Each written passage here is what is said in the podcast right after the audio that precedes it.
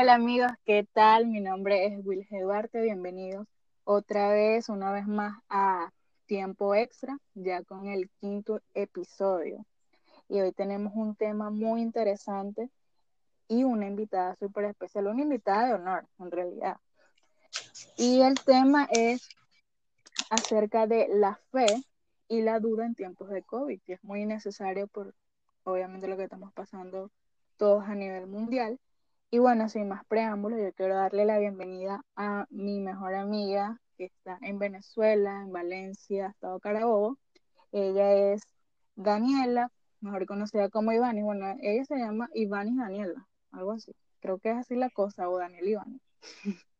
en fin, entonces bienvenida amiga. Saluda. Hola, muy buenas tardes. Dios los bendiga a todos. Un placer de estar aquí. Que bueno, le corrijo a Will Herley. Iván ni Daniela. Ah, Soy su mejor amiga, pero no sé si. Ay, estoy. No, pero, pero lo dije bien. Yo dije, por ahí va Sí, la sí, lo cosa, dijiste. Por ahí, por ahí va la cosa. Mira, vamos a hablar antes de entrar en el tema que, que va a estar súper, súper bueno y, y muy edificante porque ya desde ya ha estado eh, edificando mi vida y sé que la tuya también, eh, por lo que ya hemos estado hablando. Amén. Este, vamos a hablarle un poquito a las, a las personas que nos van a estar escuchando, cómo nos, cómo nos conocimos nosotros, cómo fue, cómo fue todo eso, desde tu perspectiva. Después yo digo la mía. Ok, desde mi perspectiva, fue un propósito de Dios desde un principio. Amén. Eh, nos conocimos en la universidad, pero lo que a mí más me llama la atención fue lo que tú pudiste ver en mí, porque cuando nos conocimos yo no conocía de Dios, no conocía a Jesús. Ese momento tú me dijiste a mí, estás llamada, y recuerdo que yo te dije que tú estás loca, Sí. porque yo no quería nada, nada, nada en, con Dios en ese momento. O sea, yo tenía mi vida englobada en otras circunstancias y a otra manera de vivir que no tenía nada que ver con Jesús. Claro. Y tú me dijiste eso y yo dije, no, esta tipa se rascó, pues está loca. Total. Pero después, me- después literalmente me di cuenta que Dios une propósitos, Amén. porque a pesar de que tú te fuiste, yo me quedé en la universidad un tiempo, pero cuando yo llego a los pies de Cristo, yo llegué a una iglesia que no tenía orden, que literalmente la cabeza no manejaba las cosas bíblicamente como se debía y Dios te usó a ti para mantenerme literal en el en el en su palabra, o sea, porque yo llegué y Dios dijo, bueno, ella llegó, ya yo no quiero que ella vuelva a donde donde ella estaba Amén. y te usó a ti como ese instrumento para afirmarme en sus caminos. Amén. Y yo puedo decir y lo digo y siempre lo digo que muchas de las cosas que yo puedo ser hoy primeramente es por Dios, pero que tú fuiste el instrumento de eso. Gloria a Dios. En ese tiempo fuiste la persona que me dio ese alimento que yo necesitaba. Amén. Bueno, la gloria sea para Dios. De verdad que a mí me llena de gozo y no por gloriarme yo, porque todo proviene del Señor y Dios. O sea, simplemente somos instrumentos, pero me llena de gozo el ver que, que estoy siendo útil o que fui útil para ese, ese tiempo. Y es como tú dices, de verdad, uno cada día ve que mm, las cosas no son casualidad, sino que todo acontece por algo. Es decir, todo tiene un propósito, una finalidad. Y yo recuerdo que cuando conocí a, a Daniela, yo- nosotros nos decimos Miga, desde la universidad, ella se puso que "Ah, vamos a inventar un nombre. Entonces, eh, fue tremendo porque, eh, como comprenderán, el, el, o sea, el mundo de la universidad es- eh, ya es como cuando tú eres cristiano, ya es un poco, ¿sabes? Tienes que lidiar con muchas cosas, eh, es un poco ya fuera de orden, ¿no? Entonces, eh, cuando yo conozco a Iván, eh, también conocí a, a Leo, otro- otros que eran parte del grupo, ¿no? Y claro, ellos estaban en su mundo, en su, en su mundo del mundo, literal. Entonces, eh, recuerdo que había una placita en la universidad y ella como que, no, vamos a la placita y tal. Ahí todos empezaban a hablar de, de su mundo, ¿no? Que la discoteca, no, que esto. Y yo me sentía como que, miércoles. Sin embargo, eh, yo pude percibir en mi espíritu que, que el Señor eh, tenía algo especial para, para Daniela, para Ivánez, como les quieran llamar.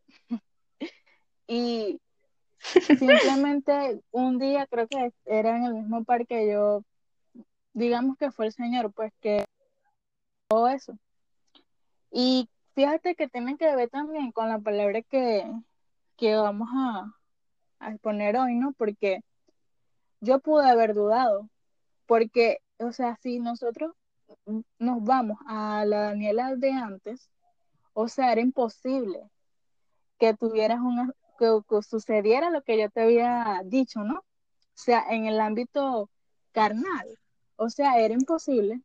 O sea, yo podía en algún momento dudar. Sin embargo, eh, oraba, ¿no?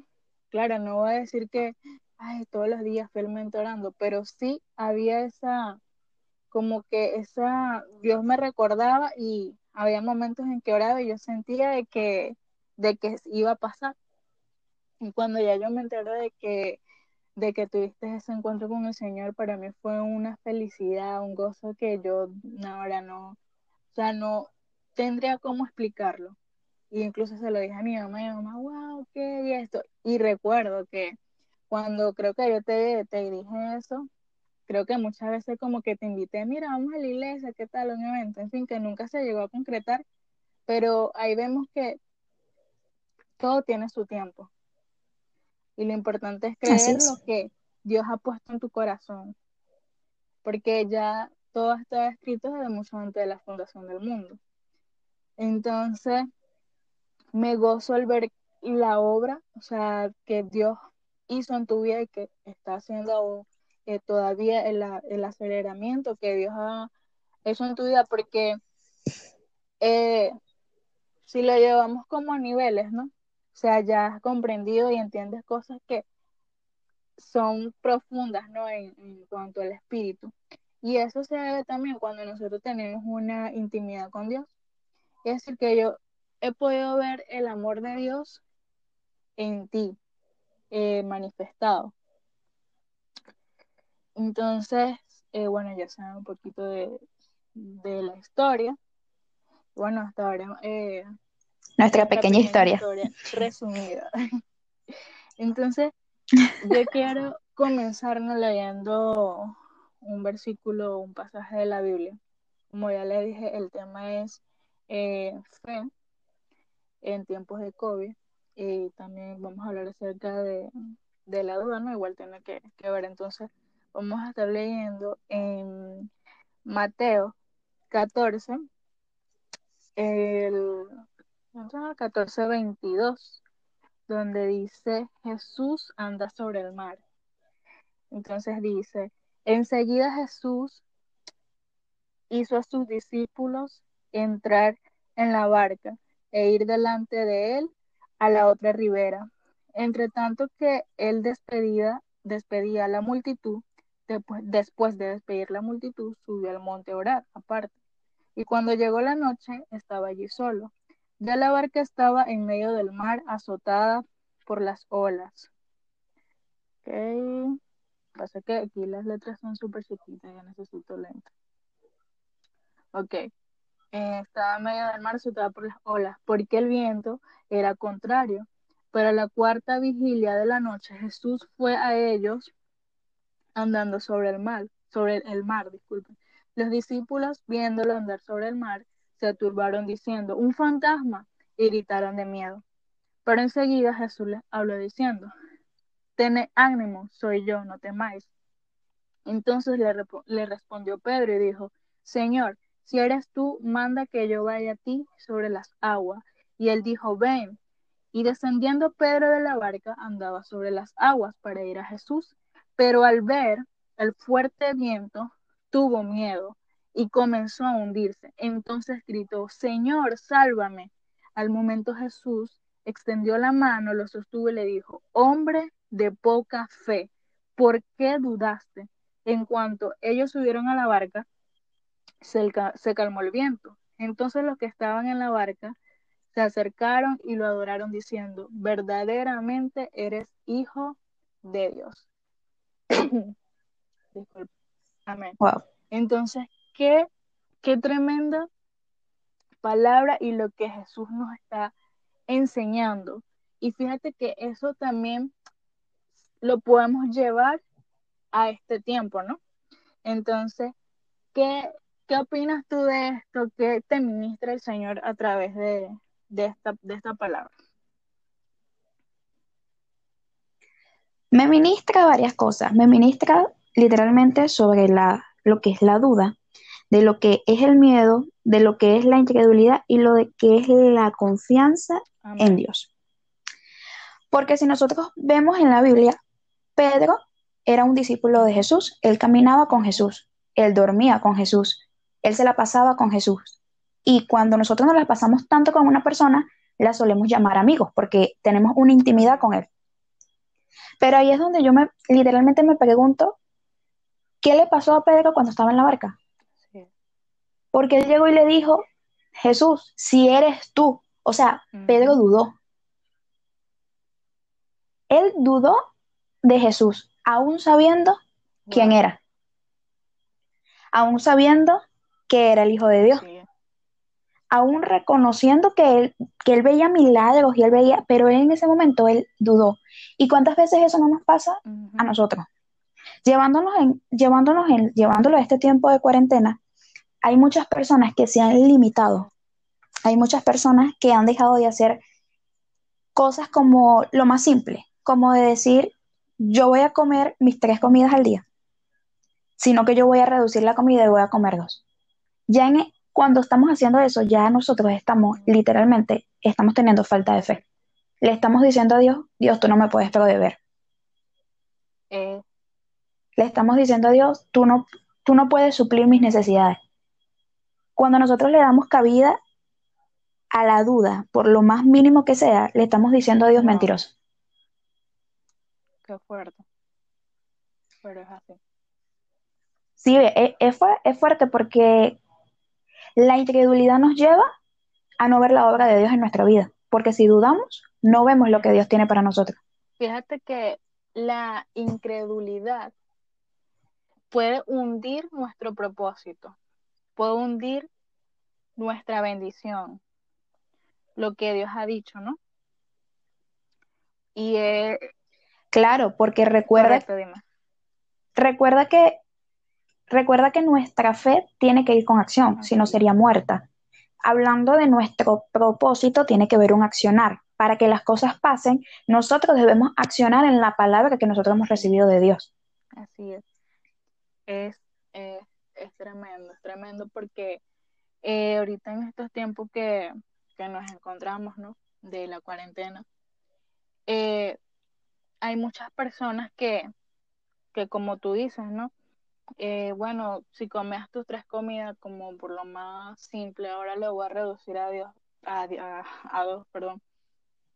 Y no debemos limitar a, a, Jesús, al Señor, porque estamos, estamos siendo como Pedro, que y aún pasa en el mismo pueblo, ¿no? Y yo invito a esas personas que no es tiempo más bien de, estancarse, sino que esto es como otra oportunidad de que, de que el Señor nos está dando y de verdaderamente aplicar lo que nosotros creemos. Es decir, es un tiempo donde vamos a ver la sobrenaturalidad de Dios, vamos a ver restauración, liberación. O sea, Dios se está moviendo tremendamente, pero depende de mí yo entrar en ese mover. Por eso que debemos activar la fe, pero ¿cómo nosotros activamos esa fe? ¿Cómo echamos fuera la incredulidad? Teniendo, una, teniendo un encuentro con Dios. Porque fíjate que Pedro, como tú decías, o sea, él era amigo de Jesús, por decirlo así, o sea, él caminaba con él, él pudo, o sea, no vamos a decir que no, no, él dudó porque él no había visto milagro, porque él ciertamente ya había eh, visto los milagros, que los prodigios que el Señor hacía. Cuando, Exactamente. Fíjate, cuando lo de la multiplicación de, del pan, eh, cuando mandó a echar la red, que era, estaba justamente Pedro, y en la gran pesca que hubo, que es donde el Señor le dice, ya no, ya no será, ahora pescador de hombres. Entonces, es, es tremendo, es tremendo todo eso. Y es que Dios eh, nos está recalcando de que para Él no es nada imposible cuando creemos. Y entonces, cuéntame cómo tú crees que nosotros podemos eh, superar eh, la duda, o sea, cómo podemos aumentar y avivar la fe y cómo Dios se está moviendo en tu vida, que ha hecho Dios en tu vida en estos tiempos de cuarentena. Bueno, yo soy de las personas que piensa y que lo he visto así, que cuanto más tiempo pasamos con alguien, más nos parecemos a esa persona. Mientras más tiempo nosotros pasamos con Dios, menos tiempo nos parecemos al mundo. ¿Y quién es Dios? Dios es la raíz de la fe. Él fue el primero en tener fe, si no, Él no existiera. Porque literalmente Él existe por su propio deseo de existir. Así es. Y si el Espíritu de Dios vive en mí, entonces yo tengo fe. Todos tenemos una medida de fe. Pero esa medida de fe no puede quedar en el tamaño que nos las dieron, sino que tiene que crecer. Y para que nosotros, y para que, para que la medida de fe que nosotros tenemos crezca, para eso vienen las cosas como las que estamos viviendo ahorita. Vienen circunstancias, vienen cosas que nos sacan de nuestra zona de confort, vienen pruebas, porque ahí es donde nosotros conocemos a Dios y que la transformación en nuestra vida viene con un encuentro con Dios, pero un encuentro verdadero, no es lo que a mí me dijeron de Dios, sino lo que yo he vivido con Dios, que es diferente. Una cosa es lo que a ti te digan de Dios y otra cosa es lo que tú vivas con Dios. Y eso solo lo conseguimos en una relación íntima y profunda con el Padre. Es intimidad, es una intimidad, no se trata de estar, de una, no se trata de que nosotros nos la pasemos en la iglesia 24/7 sirviendo sin malentenderme, ¿no? Tenemos que ir a la iglesia y tenemos que servir. Lo digo en el sentido de nuestra relación propia, de no depender del altar de una persona, sino de nosotros tener nuestro propio altar. Es así. Porque ahí es donde nosotros realmente vencemos las circunstancias que nos pasan en la vida y es cuando nuestra fe crece. Y es tremendo. y bueno, Dios se ha manifestado. Dios se ha manifestado en mi vida, o sea, de muchas maneras desde que lo conocí. Es como que nunca ha dejado de sorprenderme. Siempre ha sido constantemente ver su mano en mi vida en todas las áreas. Poderoso. Y es este. ¿Me escucha? Okay. Sí, te escucho. Un punto importante en lo que tocaste allí, que es eh, cómo debemos tener ese equilibrio. Y creo que ya eso lo he comentado en los otros episodios. Que claro, no hay que mal, malinterpretar, ¿no? Lo de no congregarse porque es necesario congregarse y tener la comunión con los hermanos y todo esto. Igual servir. Pero muchas veces nos enfocamos más en servir y en ir a la sinagoga o a la iglesia y descuidamos nuestra intimidad con Dios. Es decir, nos desconectamos de la fuente. Y es por eso que Dios permite todas estas circunstancias. Fíjate que el amor de Dios es tan inmenso. Y una palabra que me ha tocado mucho, que está en Efesios, que luego la busco, que hay un pedacito que dice que el amor de Dios no se razona. O sea, nosotros no vamos a, hay un punto que nosotros no vamos a entender ni, ni vamos a comprender, porque es que el amor de Dios no se razona.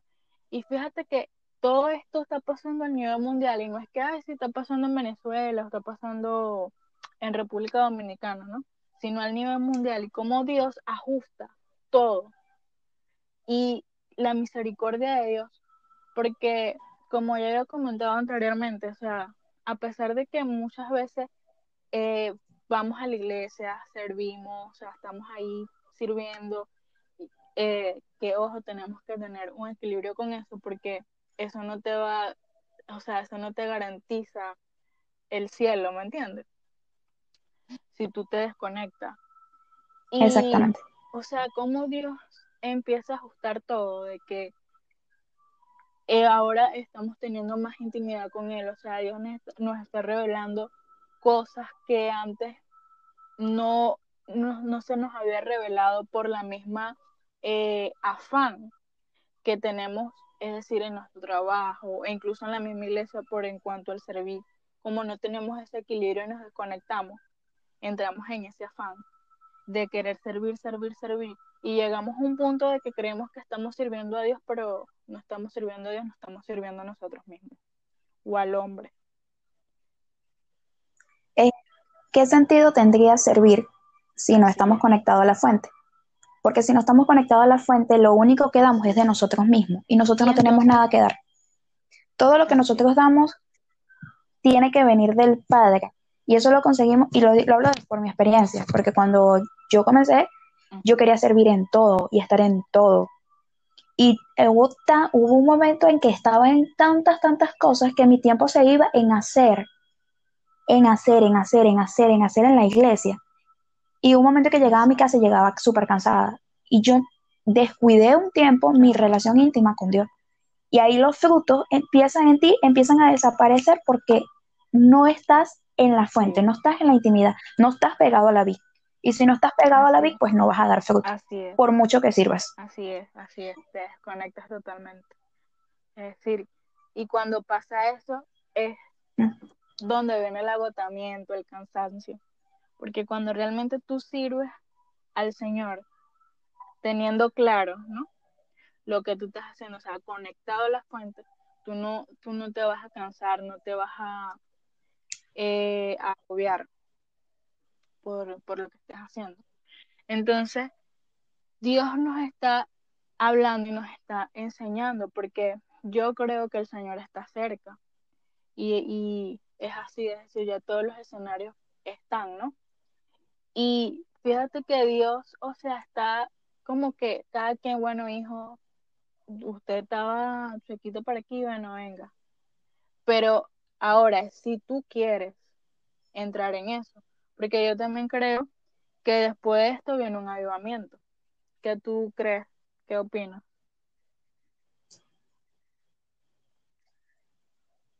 Creo que viene un avivamiento y creo que también depende de nosotros entrar en el avivamiento. Porque hay dos maneras, hay dos maneras de ver la cuarentena. O sea, desde mi punto de vista, hay dos formas de verla. Está el punto de vista de echarte a morir y de quejarnos de por qué Dios nos metió en esta cuarentena, de que por qué estamos pasando por esto, que por qué si somos hijos de Dios, que mil y un cosas que nos puede pasar por la cabeza porque seguimos siendo humanos. Pero está el punto de vista diferente, de preguntarle a Dios, ok, ¿para qué me encerraste? Porque soy de las que cree que Dios nos encerró por un propósito, porque Él nos está preparando para lo que viene, ya que somos manifestadores de su gloria. Y para lo que viene, él va a necesitar nuestro cuerpo para hogar aquí en la tierra. Entonces, ahí es donde nos pregunto, o sea, ¿qué estamos haciendo en esta cuarentena? ¿Cómo la estamos viendo? ¿Nos estamos preparando? Estamos diciéndole al Señor, escudriñame el corazón y saca todo aquello que no está conforme a tu voluntad en mi vida. Ok, enderezame por el camino correcto, porque creo que esto ahorita no tenemos excusa de nada, o sea, no tenemos excusa de decir, no tuve tiempo de orar, no tuve tiempo de ayunar, no tuve tiempo de buscar tu presencia, porque tiempo ahorita tenemos de sobra. O que, delante de Dios excusa no vamos a tener. No podemos dejar que pase la cuarentena y decirle a Dios, Señor, que Dios me va a decir, tuviste tiempo de sobra, ¿qué hiciste en ese tiempo que te di? Entonces depende de nosotros participar en lo que que Dios nos utilice para participar en lo que viene. Porque ¿qué vamos a darle a los necesitados? Porque ¿sabes cuánta gente van a venir a los hijos de Dios en busca de la manifestación de los hijos de Dios en lo que pase esto? Muchas personas van a venir en busca de Dios. Y nosotros que somos el pueblo de Dios, ¿qué vamos a tener para darles si no estamos preparándonos? No podemos darle de nosotros mismos. Tenemos que estar conectados en la fuente y este es el tiempo perfecto para estar conectados a la fuente para poder darles de lo que ellos de verdad necesitan recibir, que es el Padre. Así es.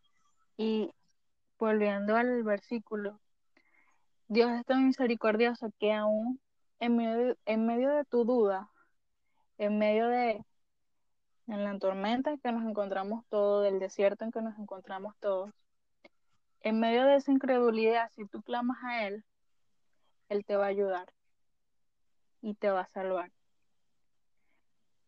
Es cuando reconocemos nuestra necesidad, que nosotros ya no, no dependemos de nosotros, sino que dependemos de Él. Mira, yo he visto la sobrenaturalidad de Dios, o sea, tremenda en este tiempo, porque yo tengo eh, un negocio, ¿no? Que como una empresa familiar. Y es decir, yo no estoy devengando un sueldo, o sea, del gobierno, porque es mi, o sea, es una empresa que, o sea, que formamos nosotros, puede decir que nosotros tenemos como que nuestros ahorros allí.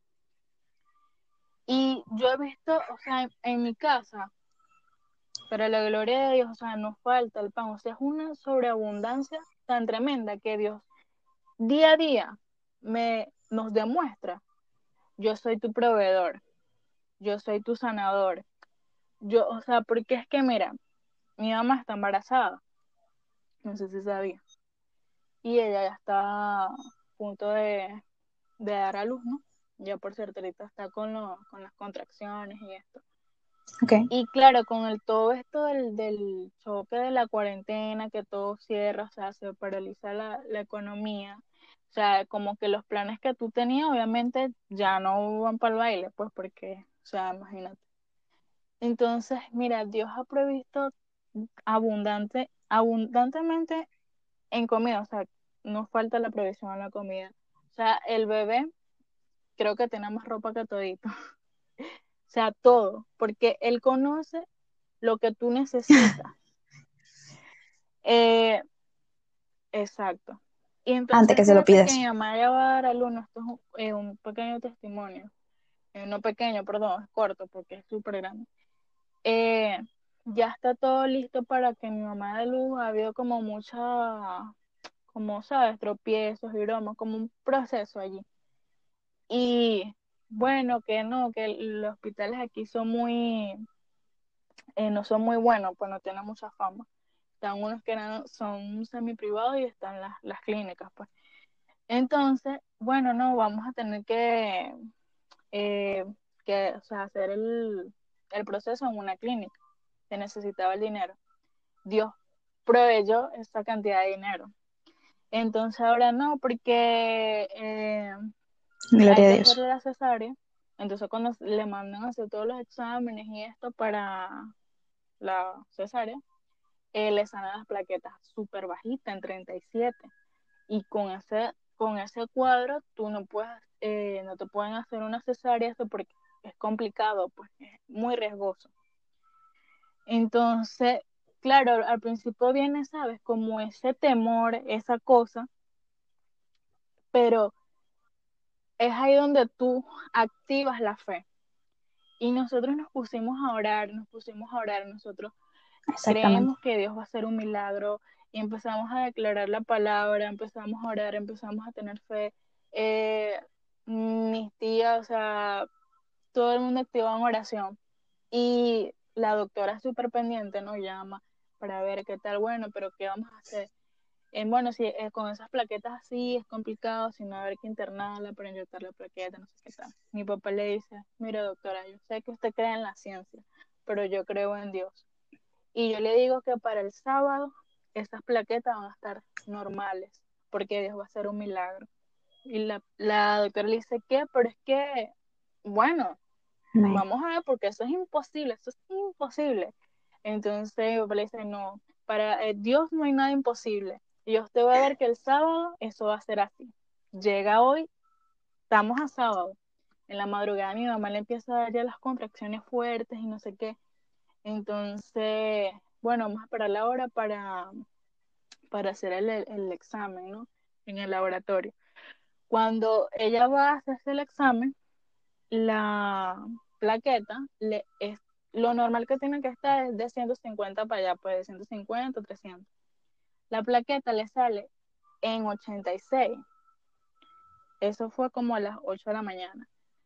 Entonces, relativamente está todavía baja, pues. Pero fíjate, Ok. de, de 37 a 86 es bastante. Entonces, A la doctora 86 le es dice, no, bastante. llévala para el tal sitio para que le hagan los estudios, no sé qué. Le vuelven a hacer ot- otra vez los análisis.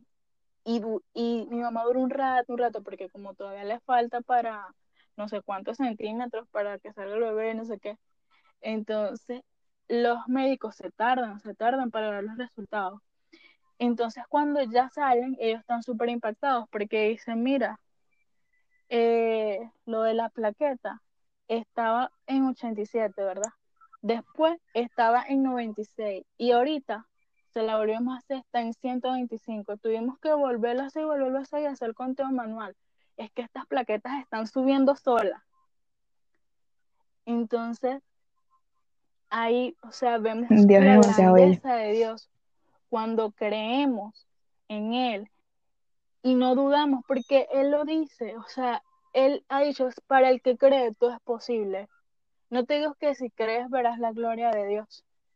Entonces, no hay que dudar, no hay que dudar. Yo sé que estamos en tiempos difíciles, sé que estamos en tiempos rudos por, en cuanto a la economía, en cuanto a muchas cosas que quizás dirá, oye, Willow, oye, Daniela, pero o sea, qué fácil que tú lo digas, tú no estás en mis zapatos. Claro que sí, pero cuando decidimos creer, vemos la gloria de Dios, vemos lo sobrenatural de Dios.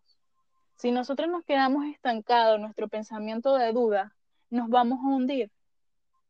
Nos vamos a hundir y claramente no vamos a ver, lo, no vamos a ver eh, luz en medio de la oscuridad.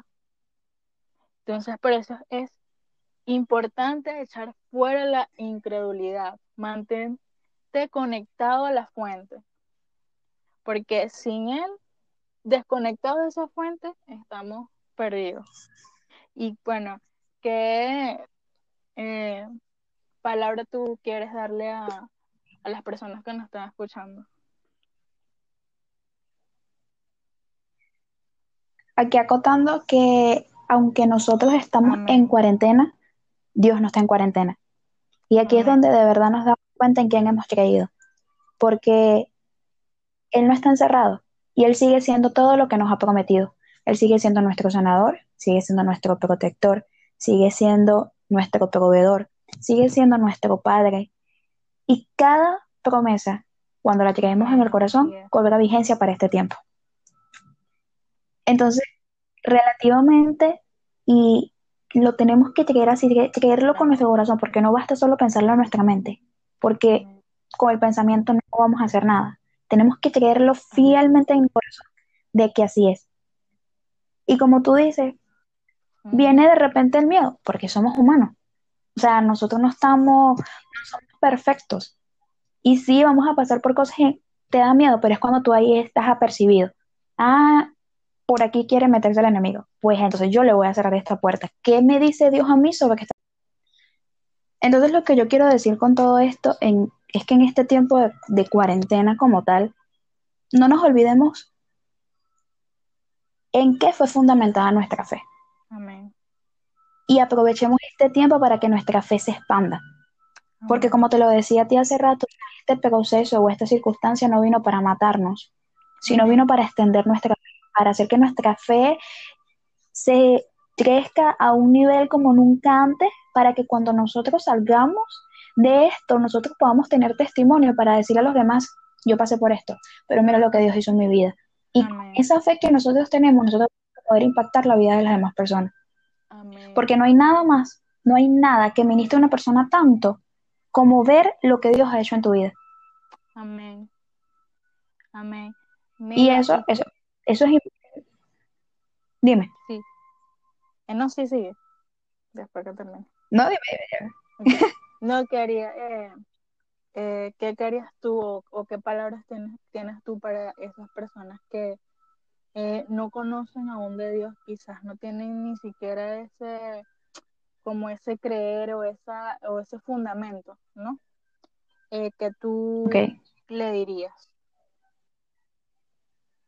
Yo le diría a las personas que muchas veces le dan a conocer a Jesús como una religión. Y no se dan cuenta o no logran entender que no se trata de una religión, Amén, que se trata de una relación. amén, Porque cuando nosotros empezamos a tener la verdadera relación con el Padre, no es necesario que nos digan qué tenemos y qué no tenemos que hacer, porque el mismo Dios nos muestra el camino. amén, Pero no tenemos que tapar la verdad. amén, Y la verdad es una sola, amén, y es Jesús. Amén. Si nosotros no damos a Jesús en nuestro corazón, solamente un camino nos espera, y no es el de Dios. Pero cuando nosotros le decimos a Jesús, ven a nuestra vida, nosotros tenemos el camino al Padre, porque es por Jesús que llegamos al Padre, no hay otro camino. Amén. Amén. Y a esas personas que literal aún me dicen, pero yo no, yo siempre les digo, prueben, pruébenlo. Porque hay personas que me me dicen, a mí me cuesta creer, o no, yo no creo en eso. Bueno, pero pruébalo, inténtalo, Exacto. para que tú veas los cambios tan extraordinarios que van a haber en tu vida, que tú vas a decir, ahora yo quisiera haber estado en esto desde mucho antes. Porque yo, yo le digo a Dios a veces, ¿cómo me fuera gustado a mí nacer en esto? Amén. Pero nos damos cuenta cuando de verdad tenemos esa intimidad y esa relación, es cuando nos empezamos a dar cuenta de eso. Amén. Y a esas personas que están desesperadas, porque seguramente hay muchas personas que no conocen de Dios y ahorita están desesperadas buscando tantos Sí. medios, tantas cosas para drenar, yo les digo que no hay otro camino que no sea Él. O sea, Él es el camino para nosotros, para que nos dé fe, para que nos dé amor, para sentirnos seguros, para sentirnos en paz, para tener provisión. Él es el camino. Amén. Así es. Así es, así es. Así que nada, crean. eh, él es el camino, Jesús es el camino, es la verdad y es la vida. Y la Es la verdad vida. los hará libre, nos hará libre. Entonces no hay otra solución fuera de él. Y Jesús, como tú decías, no es una religión. Entonces, eh, bueno, amiga, de verdad que muchas gracias por este tiempo que, que nos has regalado. espero que, como le he dicho a otras personas que he invitado, que no sea ni la primera ni la última, porque sé que tiene, Dios ha ministrado cosas a tu corazón y sé que tienes mucho por darnos y que el Señor te continúe Amén. bendiciendo, te amo demasiado y lo sabes. Te amo más. Estoy súper gozoso por lo que el Señor está haciendo en tu vida. Gracias por las palabras que has traído, de verdad que es de bendición y sé que va a confortar muchos corazones que, que han estado dudando de- por la situación que estamos viviendo. Y sé que Dios nos está usando en este tiempo y nos seguirá usando. Y Así es, eh, somos instrumentos. cosa es que no debemos limitarnos ni decir como que no, este, como estamos encerrados, no lo ponemos como excusas para no seguir expandiendo el reino de Dios y algo que tú dices, Dios no está en cuarentena, Dios no está encerrado, hay muchos medios por el cual podemos expandir su palabra y hacer llegar esto a otras personas que en verdad lo están necesitando, a todos, porque todos necesitamos de Dios, o sea, sin Él, nada, nada somos. Entonces, espero que les haya gustado. Así es. ¿Quieres te despidas ahí rapidito? Bueno, para mí fue un placer, de verdad un honor que me hayas dicho para estar aquí. Le doy las gracias a Dios porque todo es para Él Amén. y por Él. No hacemos nada en nuestra fuerza. Y con lo último que quiero cerrar es, bueno, diciéndote que te amo muchísimo, que eres de bendición grandísima en mi vida y que sé que todo esto, que sé que todo esto que haces va a tener recompensa porque tienes un corazón muy hermoso y todo lo haces para Dios y eso es lo más lindo que ve el Señor. Y en global a todos lo, a todas las personas que nos están escuchando, lo que le digo es quitémosle los límites a Dios. Los límites solo existen en nuestra mente. Dios no tiene límites. Entonces es. creamos y bueno, vamos a ver la, la gloria manifiesta. Amén. Bueno, muchas gracias. Bye.